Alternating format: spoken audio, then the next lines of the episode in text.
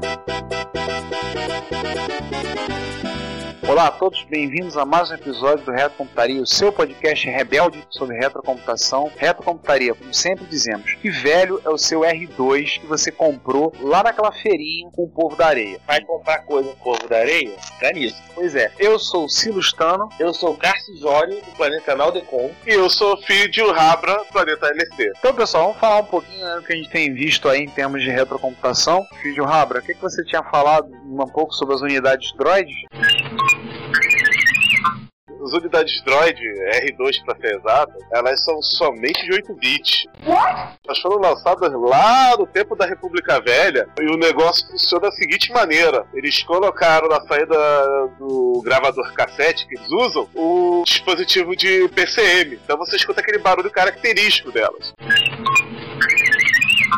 Pois é, né? Ninguém consegue entender. Do lado de um Android de navegação, você tem que andar sempre com um Android tradutor, né? Pra poder alguém conseguir entender o que aquele cara fala, né? I don't know what all this trouble is about, but I'm sure it must be your fault. Mas, mas, mas, é aquele negócio. Gente, vamos ser honestos. Qual a lógica de precisar de Android tradutor? Tipo, tudo bem, a gente aqui sempre comenta bem da, da, tecnologia da Antiga República, mas essa é uma das coisas que eu nunca consegui entender, sabe? Não tem que andar com dois droids que é muito fácil. É, o, o droid de comunicação tem 18 ROMs, cara. Impressive. 18 ROMs? 18 ROMs. Uma pra cada idioma. Nossa. O problema vai ser quando cada ROM dessas tiver uma personalidade diferente, né? Acontece tipo a personalidade do quinto elemento desse podcast. Aí você é 18 ROMs depressivas, é isso? Sim, aí ele fica um droid de comunicativo, um droid descomunicativo.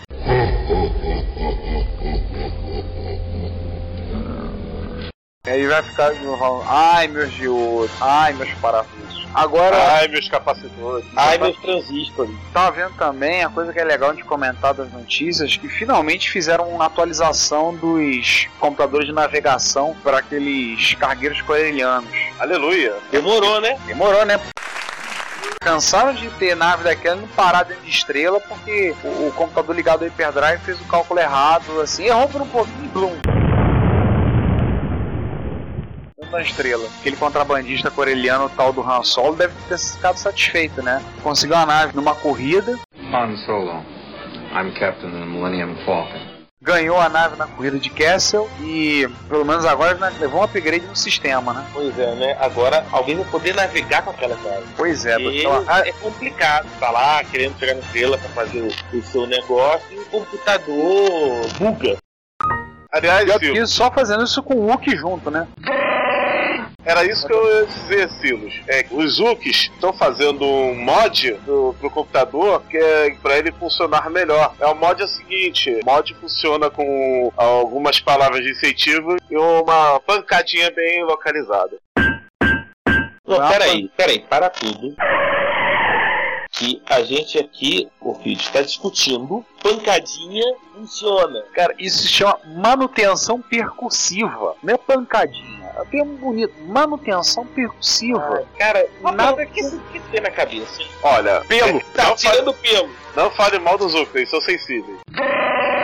É verdade. Ele, Toma cuidado quando esse ouve aí, te arranca um braço. É. Eu me garanto. Opa! Cada um pega sua pistola. E falando em sabre, falando em pistola, eu estou aqui no meu computador de bordo aqui da minha nave. Acabei de fazer uma bomba. Bomba? Não é bomba. É, pra falar a verdade, tá mais um laser foi revelado aqui o datasheet completo da Estrela da Morte e do sistema de vida do Darth Vader.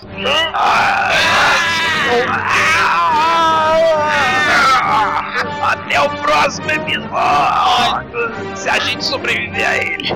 Isso.